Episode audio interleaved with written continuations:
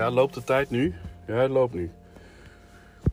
Oké, even blijven controleren. Want hij is natuurlijk. Ik heb net, net weer wat opgenomen. De opzet geweest. Nou, dat is dus helemaal denken. waar. Dat is Oh, shit, het komt niet goed uit. Het stukje voorgeschiedenis wat het, eh, waardoor die reactie werd opgeroepen. Dat is dat, ehm, dat hij wel heeft aangegeven steeds van nou, ik wil het eh, op, op deze manier doen met onze eigen organisatie. Daar hadden ze geen trek in. Ze hadden geen zin in een parallel organisatie naast het landelijk consortium hulpgoederen. Ehm, en toen werd hem duidelijk gemaakt door een ambtenaar van VWS op dat moment dat eh, het niet kon op uh, de manier waarop zij het wilden doen, maar dat er, en dat is ook letterlijk zo gezegd, dat er een, uh, een, een winstoogmerk moest zijn. Dus dat, die, dat, dat is een Ja, ja. risico, maar Ja. dat, dat dat verwerkt moest Uh, worden. wandelende ambtenaren. De manier waarop jij het kan niet. En dan reageert hij zo van, oké, maar dan het gaan we stinken verdwijnen. Nee, maar dat bedoel ik dus, dat stukje Kleurboekje aan. Ede. Dat hoop ik wel. Mazen. Dat uit dat Deloitte-rapport gaat komen, want daar zit de politieke De vlak. mazen van de buur, oud buurvrouw. Dus zeggen, er was dus, nee, je zou dus op basis daarvan ga ik even tanken bij ze Peut? eenmaal een constructie vinden, 1,94. wat Nou, eigenlijk ga leg rechtsaf. Dus ja, ze konden daar niet aan doen. Maar zij wisten donders goed waar ze mee bezig waren. En Even dat kijken. ook uit deze stukken. En dat ze zeggen, we gaan heel veel geld verdienen, maar niemand mag het merken. En niemand mag het werken. Dus weet ze weten dat, dat het moreel niet juist ze is. weten dat ze misdrijven plegen zijn. Jezus. doe je dat niet. Ja, ja, want wat zegt dit jou uiteindelijk dan? Nou, dat boeven zijn. Ja. Nou ja, voor eens te zoveel tijd. Nogmaals, eh, de andere kant van het verhaal is de politieke verantwoordelijkheid. En dat de Kamer zei unaniem kopen, kopen, kopen. Op dat moment, dat was Teken.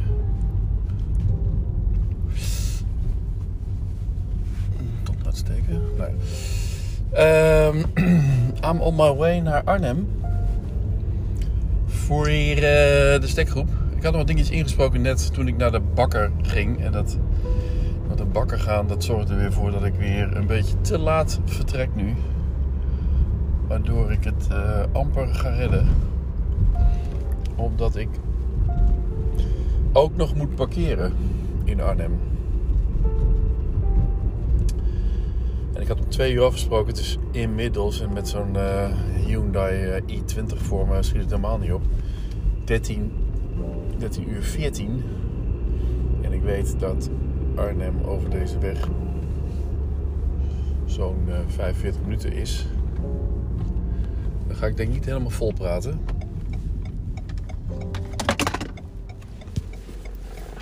Mm. Even mijn brilletje. Mijn brilletje. Onmisbare bril. Onmisbaar. God, wat krijg ik toch veel gebreken. Echt heel grappig. Alles wat, wat Specsavers eh voorspelt. Eerst je ogen gaan eraan en dan, eh, en dan je oren. En zij maar business maken. Er stond een stuk in de krant over de moordende concurrentie doordat Specsavers op de orenmarkt gekomen is. De hoormarkt. Nou ja, dat is op zich goed. Moordende concurrentie voor de klant. Maar eh, ja, dat verhaal van Specsavers, ja, dat is gewoon... eh, zal ik nog een keer vertellen? Nee, dat ga ik niet vertellen. Dat is, eh, net alsof ik er heel trots op ben. Not. Nou, oké, heel snel. Vo- voordat ik bij de rotonde ben. Ik was bij Specsavers. Ik kreeg een gratis oogmeting. Dan denk ik, gratis oog. Het is weer tijd voor een gratis oogmeting. En denk ik, oh, het is tijd voor een gratis oogmeting. Oké, oh, gratis, oké. Nou, dus ik laat mijn ogen meten en denk dan krijg ik advies of zo van, eh, ja, je moet een bril met dit en dit en dit. Maar ik werd eigenlijk meteen doorgesluist naar, ja, eh, je kunt zeg maar voor in de winkel allerlei monturen uitkiezen. En het is eh, twee voor één, of de tweede montuur is gratis, want zo doet de Specsavers dat. En dan mag je ook iets anders kiezen of zoiets, ik weet niet precies. Dus ik kies een brilmontuur uit. En een kwartier later sta ik 600 euro af te rekenen. En denk, ah, dit is het verdienmodel. Gewoon gratis.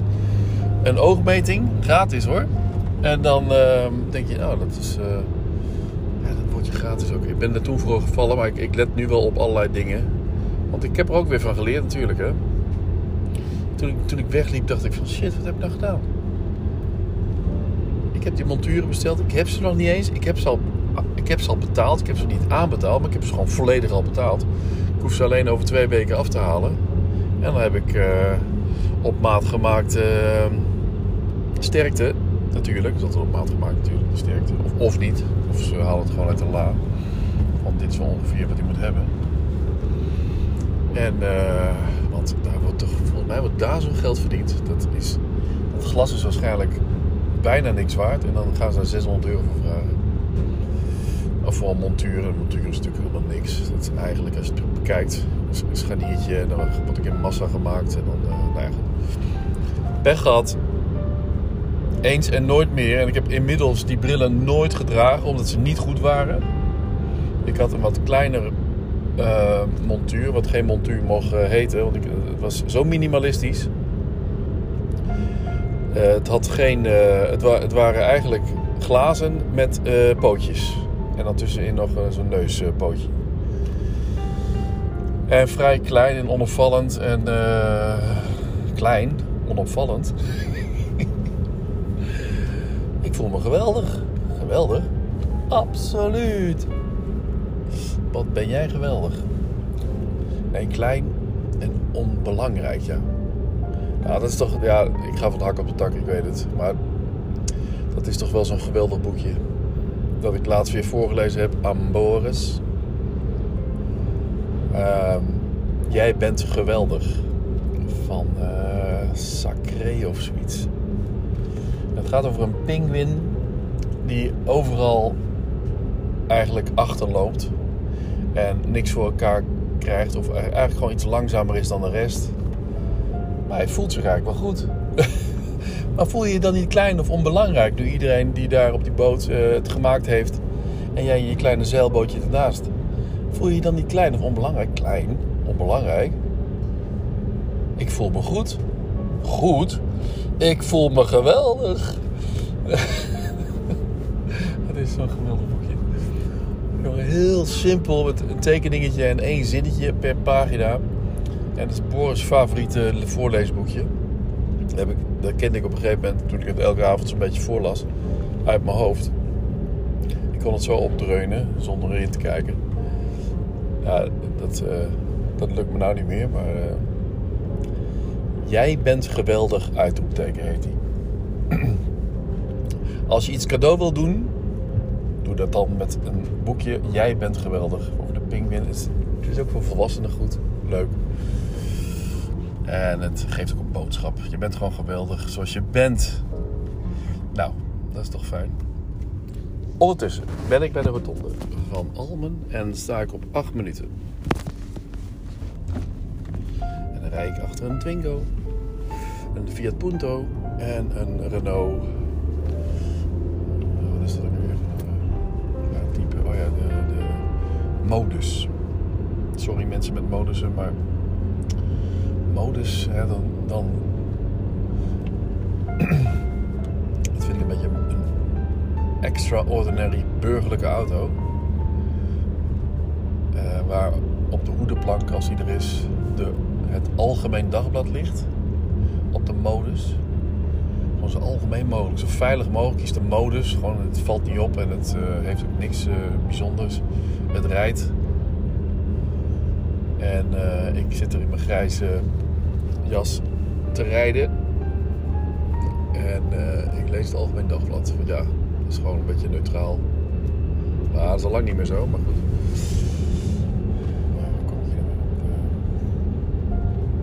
Nou, even, uh, even een rode draad.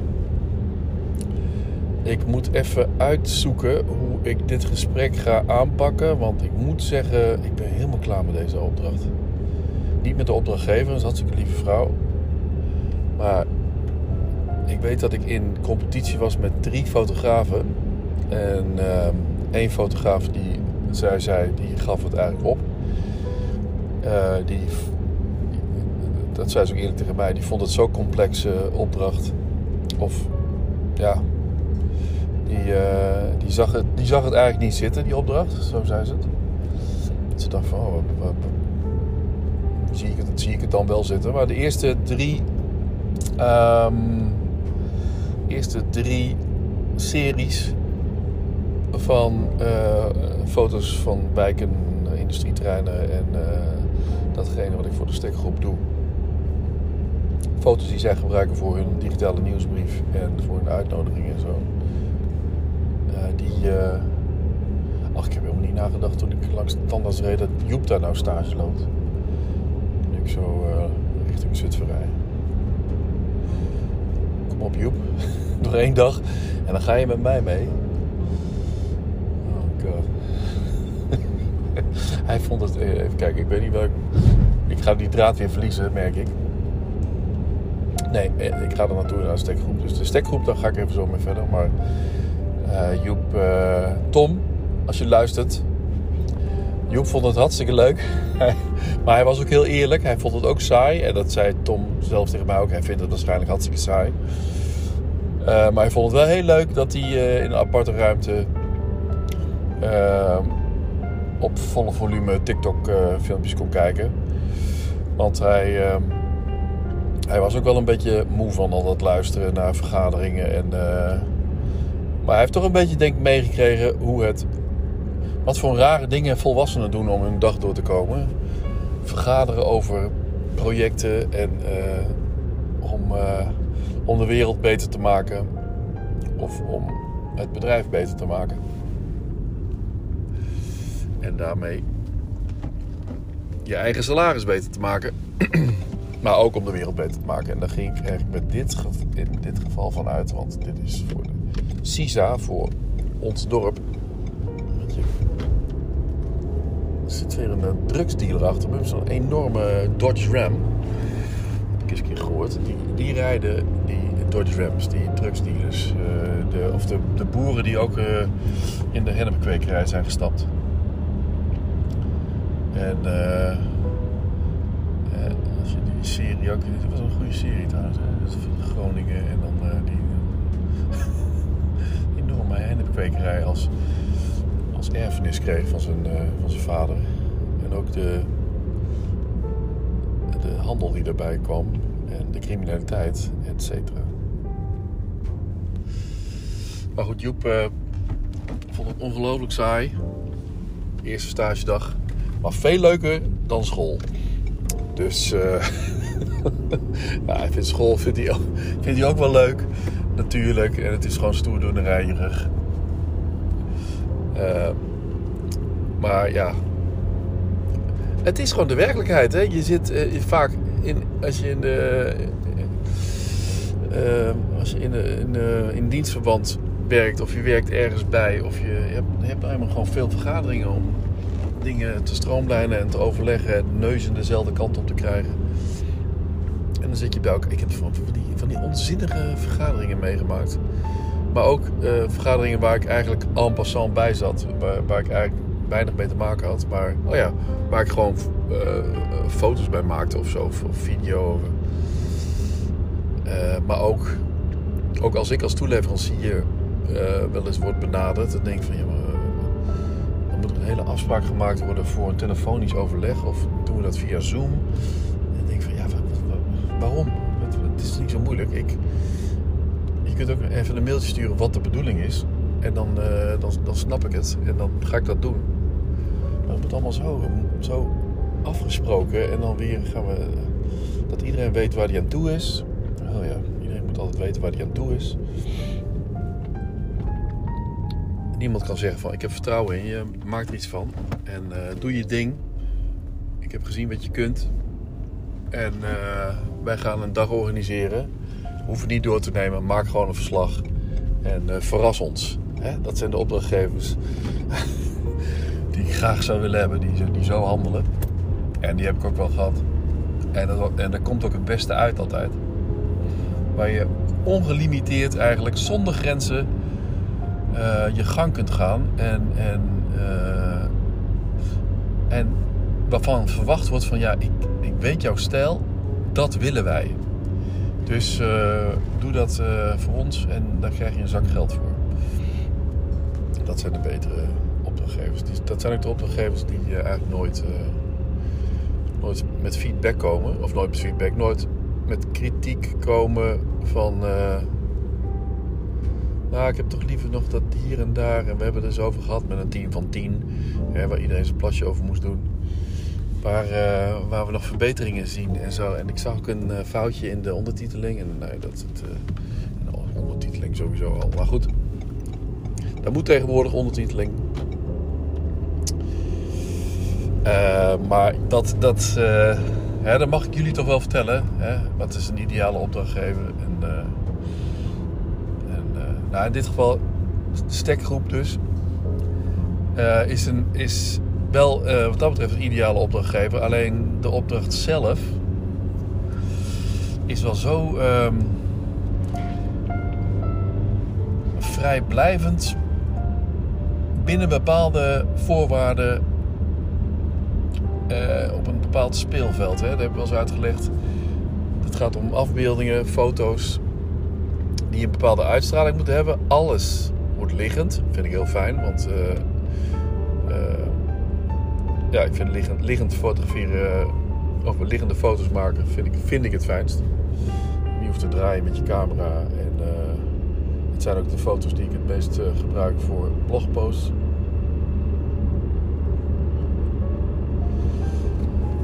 Even er zit een auto rechts van me die wil invoeren, maar die, die rijdt zo de hele tijd naast me. Dat ik denk van ja, wil je nou invoeren? Dan moet je gewoon volgens mij achter me in gaan voeren. Gezeten met Mark eh Wigman ergens naartoe. In de FZ-tijd. Rob is trouwens eh, vandaag, eh, zou 62 zijn geworden. Over FZ gesproken. Daar heb ik op Facebook even nog een nagedachtenis of een berichtje geschreven.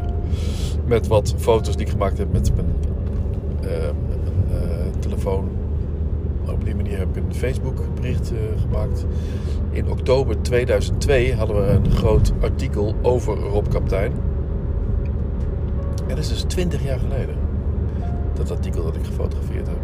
Dat heb ik geplaatst en dat heb ik aan Rob, aan Rob gestuurd ook. Dus op Rob zijn, zijn Facebook komt ook weer een nieuw bericht bovenaan. En eh, ik zag al dat eh, mensen ook heel erg eh, aan hem dachten en zo. Ja, dan kun je op Facebook gewoon in zijn eigen account kun, je nog, kun je nog iets plaatsen. Dat is dan ook wel weer grappig. Zo hou je dat ook weer een beetje levendig. Maar goed, Mark Wigman. Ik zat op de snelweg. En Mark Wigman is een mannetje. Is een beetje een mannetje. Advertentieverkoper, een hele lieve jongen. Maar in de auto. En hij had een, een, een, een, Fiat Barchetta. Een groene, mosgroene Fiat Barchetta. En daar reden we toen over de snelweg. En ik heb benauwde uren mee, of benauwde momenten meegemaakt. Ik zat naast hem en er kon niemand achter zitten. Hij zat achter het stuur. Hij reed een bepaalde constante, eh, eh, constante snelheid op rechts. En dan kwam op een gegeven moment in een invoeg, invoegstrook ergens bij de snelweg. En dan, eh, hij bleef rechts rijden, terwijl de, eh, terwijl de auto met de paardentrailer in wilde voegen. En we, hij bleef zo constant rijden dat we op een gegeven moment in een constante snelheid naast die paardentrailer eh, reden. En ik dacht, Mark, geef even gas man, dat, dan kan die invoegen. Dat zei ik ook. En ik, ik, ik, ik deed ook eh, naar die eh, mensen in die auto van, ja, ik kan ook niks aan doen. Ik heb, maar hij bleef gewoon, ja, ja dan, moet je, dan moet maar, ik rij hier. En dan, oh, vreselijk. Mark, dan moet je, als je me hoort, moet je nooit meer doen. Ongelooflijk link. Ik weet niet hoe het, hoe het, hoe het ook weer afliep. Waarschijnlijk eh, heeft, die auto, heeft die auto moeten inhouden. En is die achtergrond, ja, want zo'n paardentrailer kun je niet zo, eh, zo mee accelereren. Oh, ik moet toch wel tanken nog, hè? Niet vergeten. Straks, straks stil. eh. Of kachel ik gewoon do- door naar Arnhem en gok ik erop. Kan natuurlijk ook, hè? Ik heb nog één blokje. nou ja, dus eh, richting stekgroep. En wat gaat mijn verhaal daar worden? Ik heb mijn laptop bij me. En eh, ik zal haar ook eh, weer eens uitleggen hoe lastig het is om deze opdracht te doen. Want de blaadjes moeten aan de bomen zitten. En dus ik heb in de winter niks gefotografeerd. De vierde sessie, die zou ik dus in mei starten. Mei, hè. En er zat- zaten een paar verre oorden, zoals eh, de Nike distributiecentrum in de Ham in, in België. En daar zag, daar zag ik een beetje tegenop om dat te doen. Dus dat heb ik altijd maar lopen uitstellen. En dat heb ik nog steeds niet gedaan. En nog wat, eh, wat, wat, wat meer, wat vagere opdrachten. Kijk, ik heb liefste dan ook een adres waar ik een foto van moet maken. Huppakee, eh dan moet de drone de lucht in. Foto, foto, foto van verschillende kanten. Dat is me allemaal gelukt bij eh Blijkolien en Hitachi was het geloof ik in, eh, eh, eh, Zaltbommel. En DHL heb ik toen meegepakt. Ik heb heel veel PostNL's gefotografeerd van boven. Dus daar kunnen ze heel veel mee. Alles met de drone. Maar je bent dus afhankelijk van mooi weer. Nu hebben we een hele tijd mooi weer gehad. Maar dat was het weer waarin je badend in het zweet eh, eh, aan het werk bent. Ook als je maar iets doet dat je dan ook ja, in, de, in de zomerperiode. Dat je, je eigenlijk in de auto nog wel kunt afkoelen met je airco. Maar dat, dat eh, heb ik heel, heel vaak niet gedaan. Maar ook, ook maar uitgesteld en niet gedaan. Ik vond het al heel wat om. eh, nou ja, ik zat ook met het huis toen en zo, inrichting en eh, verven en in de gaten houden en verhuizen. En transpireren en dergelijke. Nou ja, het kwam er echt niet zo van. En nu heb ik in totaal vanaf mei, volgens mij een dag of vier voor de stekgroep vol gefotografeerd. Heb ik wel aardig wat af kunnen vinken. Maar op sommige dagen ook dat ik dacht van shit, ik ben te slecht voorbereid. En ik ga nu hier langs in Zutphen terwijl, terwijl ik gewoon zie dat die gevel die je moet hebben niet in de zon staat. Want daar moet je ook weer... Het, het is zo complex. Je moet, je moet van gevels of van, van eh, bepaalde gebieden foto's maken in de zon. Met een blauwe lucht, blaadjes aan de bomen. Maar in de zon is dus niet in de schaduw. Dus als ik van een gevel aan de achterkant, die in de schaduw staat, of aan de voorkant die in de schaduw staat, een foto maak, dan zijn ze daar ook niet zo tevreden over. Dus el- elke gevel moet eigenlijk in de zon. Dus je moet ongeveer weten wanneer de zon vol op de gevel staat. En dat weet je bijna nooit, want je gaat er vaak ergens voor het eerst heen. Maar dat heb ik, daar heb dus ook eh, iets op verzonnen. Of je, ga, je eigenlijk gewoon, je, je weet het, je kijkt gewoon eh, in Google Street View. En je ziet hoe, de, hoe het kompas staat en hoe, die, hoe, dat, eh, eh, hoe dat gebouw ehm, in Nederland opgesteld staat. Met het noorden en het westen en het oosten en, en, en het zuiden 's middags. Dus dan, dan zou je dat kunnen plannen, maar dan het, snap je, je, bent over, je moet overal zo'n rekening mee houden. En in de tijd dat je dus.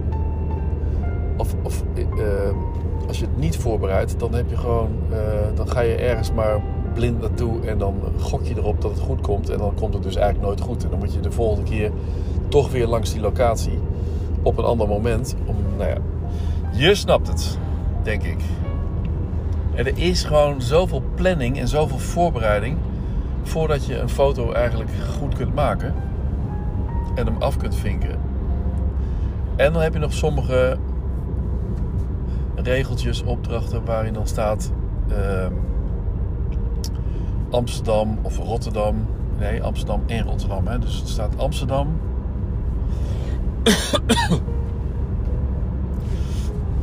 Ehm, wat was het weer? Amsterdam en dan ehm woon-werk.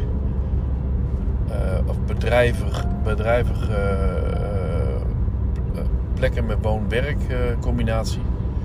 Ja, dat, dus dan zou je in Amsterdam, en ik weet dat Noord wel flink aan het bouwen is, maar zou je dus in Amsterdam nieuwe projecten eerst moeten gaan opzoeken en dan maar hopen dat ze inderdaad klaar zijn. of dat de projecten dan af zijn en dat je daar dan foto's van kunt maken. Dus, dus ook zeg maar projecten, nou, dus een enorme voorbereiding steeds. Eh, planning en voorbereiding, ik, eh, het, het ligt mij niet zo. Ik ben eh, liever gewoon met een opdracht oh, weer, weer bij dieren en file. Kan ik nou ook zo goed, goed gebruiken? Oh nee, vuilnisman. Maar oké, valt er. Maar goed, dus ik, ik zal blij zijn als ik die opdracht betaald heb gekregen. En ook achter de rug heb. En ook, en ook weet voor mezelf dat dit niet mijn, mijn eh, fotografie is.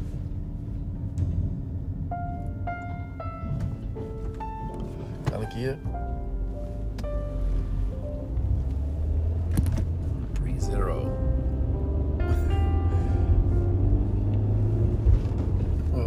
Denken aan die vuilnismannendag. Wat past dat leuk, hè? Daar ga ik niet over hebben hoor. Dus, mijn verhaal wordt dus eigenlijk... Ik... Ik... Ik... eh, maak de klus natuurlijk af. Ik heb hem nog niet af. Ik heb wel veel en dat kan ik je nu laten zien. Maar oh ja, de, de, de levering van de beelden moet ook in een bepaalde, op een bepaalde manier. Dus ik heb een lijst waarin staat bijvoorbeeld ehm, industrie of oude wijken, eh, oudere wijken. Bijvoorbeeld oudere wijken. En dan staat er een adres bij. Of een eh Meijhorst in eh, Nijmegen. Dus dan wordt het, dan moet ik het zo opschrijven: oudere wijken, Meijhorst, Nijmegen, punt.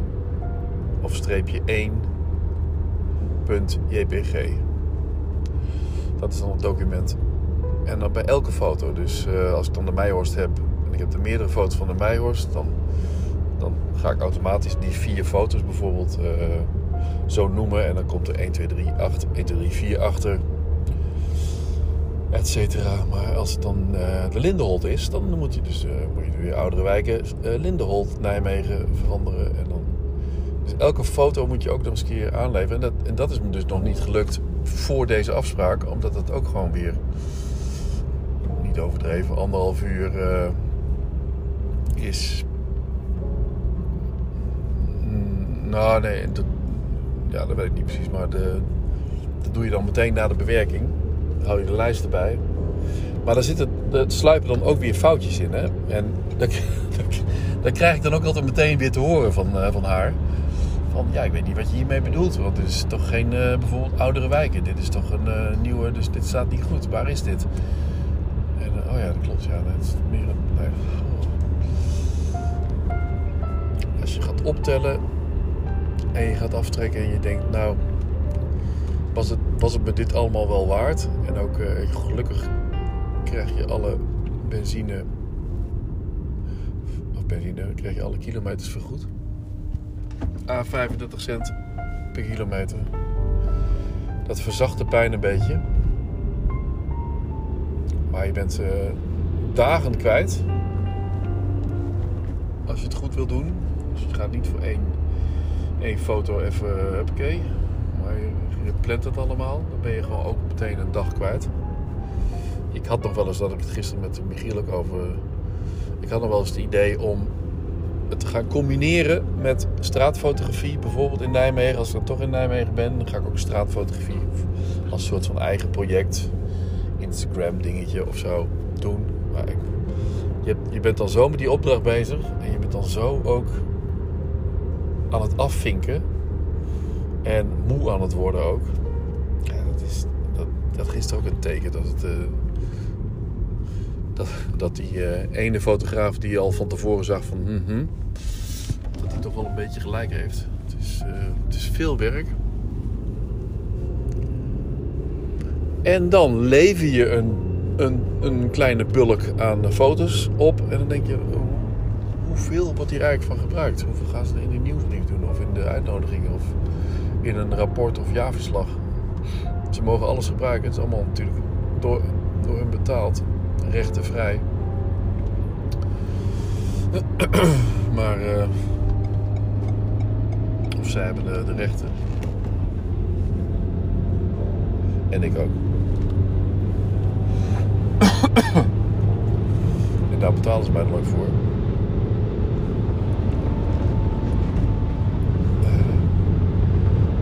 Maar je wil het er ook niet voor niks doen, hè? Dat, dat je heel veel foto's te maken die nooit gebruikt worden. Nou ja, je doet het, je doet- het voor wat geld. Nou ja, ik ben blij dat eh WordCamp Nederland op de normale prijs zit, op de faire prijs zit. Eigenlijk als ik het vergelijk met mijn andere, met Abbott bijvoorbeeld, dan is dat factor 3 minder. Voor, voor dezelfde aantal minuten aan de video betaalt een, eh,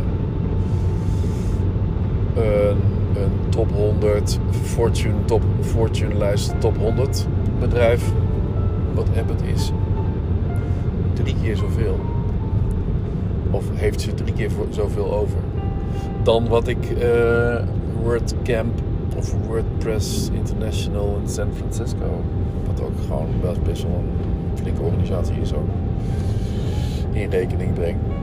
Maar ja, so be it. Ik ben er oké mee.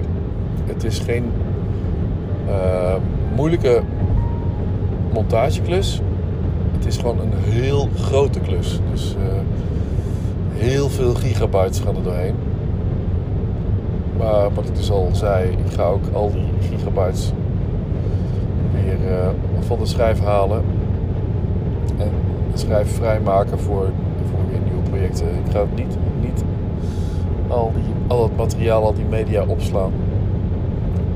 Ik lever mijn, eh, mijn presentatievideo's een stuk of, eh, wat zijn een stuk of 30 lever ik goed af met ondertiteling, met eh, alles, alles goed. Nee, niet ondertiteling. Nee, nee, nee, nee, nee, nee. nee. Oeh, man. voorstellen dat je 30 video's in het Engels moet gaan ondertitelen. Van een presentatie. Nee. Zou zou je dat trouwens ook nog even kunnen willen ondertitelen? Want het is tegenwoordig eh, op social handig dat je eh, 45 minuten video's, eh, presentaties gaat ondertitelen. Eh, nee. Nee, nee, nee, nee. Nee, gelukkig, dat hoeft niet. Maar ik ga wel alle presentaties, eh, ja, eh, alles, alles eh, renderen en, en wegschrijven. En, eh, dus, dus, dus mijn laptop, waar ik het op mijn laptop doe, is wel enorm bezet. En ik dacht ook dat dit wel een klus is. Misschien kan ik dat met Marcel overleggen. Dat ik, dat ik hiervoor eigenlijk voordat ik, eh, voordat ik in de klus begin aan de montage, dat ik wel gewoon een nieuwe Apple MacBook Pro 16 inch alles erop en eraan kan aanschaffen van, eh, van dat geld, van een deel van het geld. En dat ik dan eh, eigenlijk heel snel kan gaan knallen. Zou ik dat kunnen vragen? Mag ik een deel, deel van het bedrag, ik het, heel veel mensen die werken gewoon zo, hè? Die, eh, die vragen gewoon een voor, eh, voorfinanciering. Ik heb dat nog nooit gedaan. Het is altijd, als, als alles afgeleverd is, dan, eh, behalve bij Abbott. en dan ging het ook min of meer mis. Of mis. En het ene verhaal waarin ik dus wel betaald ben, maar die klus nooit af kunnen maken. Of nooit output heb kunnen geven. Maar ja, dat, dat trekt nog wel weer recht. Zo ben ik dan ook weer. Oké, we naderen... oh god, 1346. We naderen knooppunt Velperbroek. Dat is altijd zo'n beetje dat ik denk, nou... Oh ja, nou, na de, ehm, na de afspraak met Tini ga ik ehm, naar Burgers Zoo. Ik heb achter in de auto vier statieven. De grote Manfrotto de, de joekel die je helemaal boven je kunt eh, uitklappen. Wat, wat niet gebeurt hoor, maar eh, dat werkt een beetje onhandig. En de ten, Tenba, wou ik zeggen, maar de, nee, de Benro. De Benro video. Videostatief, driepoot. Even kijken, wat ga ik nou weer- wat is het handigste? Bovenlangs A12. Ja. Nee. Nee, gewoon rechtdoor. Ja, dat is. Ja. Dus die blauwe Benro, die heb ik. De andere Monfrotto Be Free, ja, dat, is, dat, eh, dat moet dan maar. Die ga ik wel zetten bij het meest onbelangrijke, zeg maar zaal 4. En zaal 3 krijgt dan eh, mijn eh gidso. Mijn oude vertrouwde gidso. Zo, ik eh, kan ook wel wat water gebruiken. Niet hier stilstaan. En die eh, ga ik alvast daar neerzetten.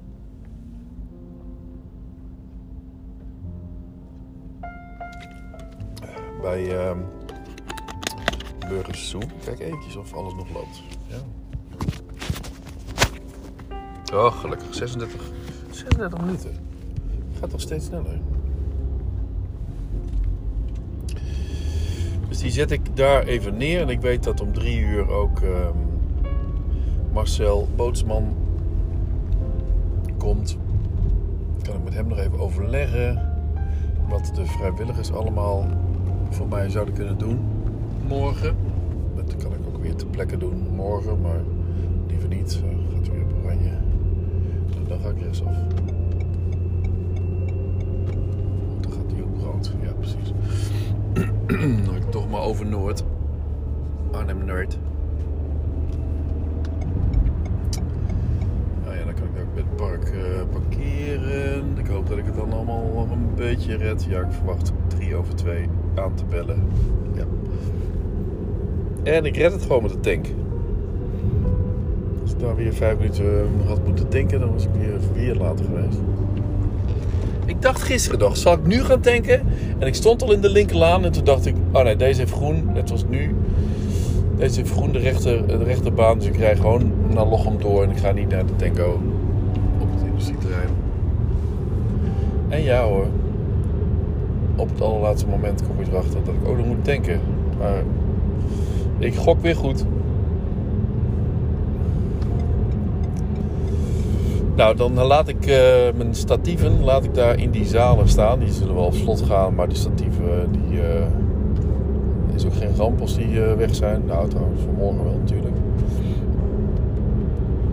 Maar ik ga er een beetje vanuit dat het daar veilig staat.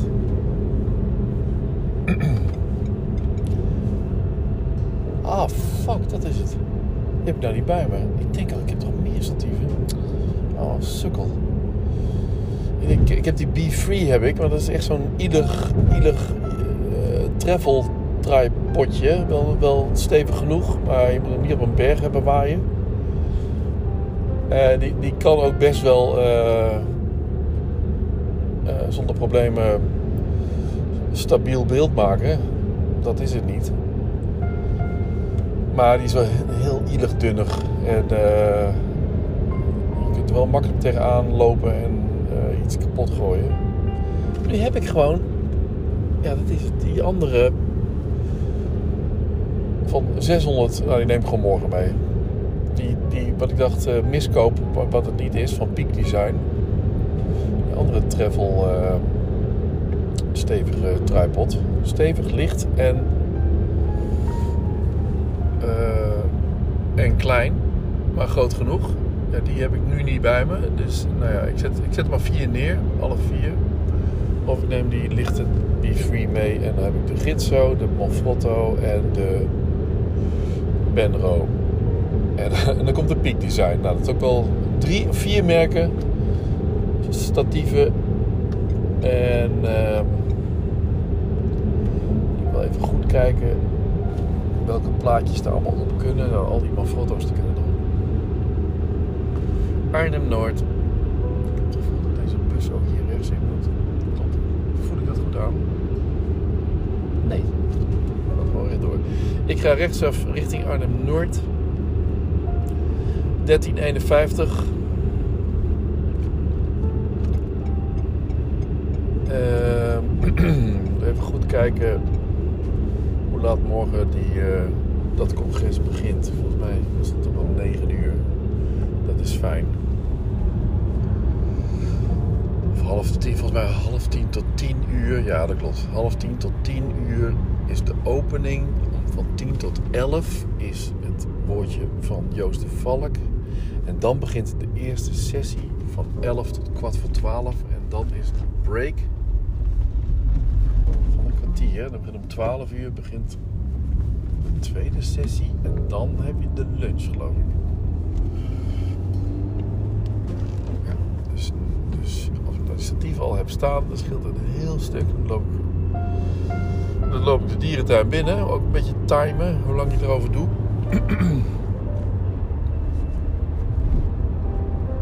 en dan... ehm, Oh shit, staat helemaal leeg. Eh,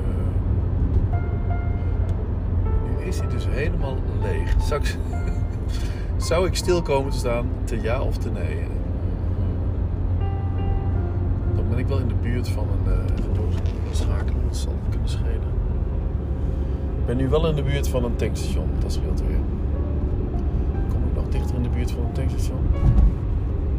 Zou ik toch moeten tanken nu? Nee, ik gok het erop. Ik heb dat ook wel eens met Bart zijn auto gedaan. En reed ik continu met een, met een ja, toch bijna lege tank. Van Ubbergen naar Nijmegen. En het bleek altijd maar te kunnen. Hij ging ook nooit tanken. Op een gegeven moment wel weer natuurlijk, maar... Ehm, ik wil jullie, eh, als dat, mocht dat eh, gaan gebeuren, daarvan geen deelgenoot maken. Ik zeg eh, bedankt voor het luisteren. Ik ben nu bij Moskova. En sta voor rood.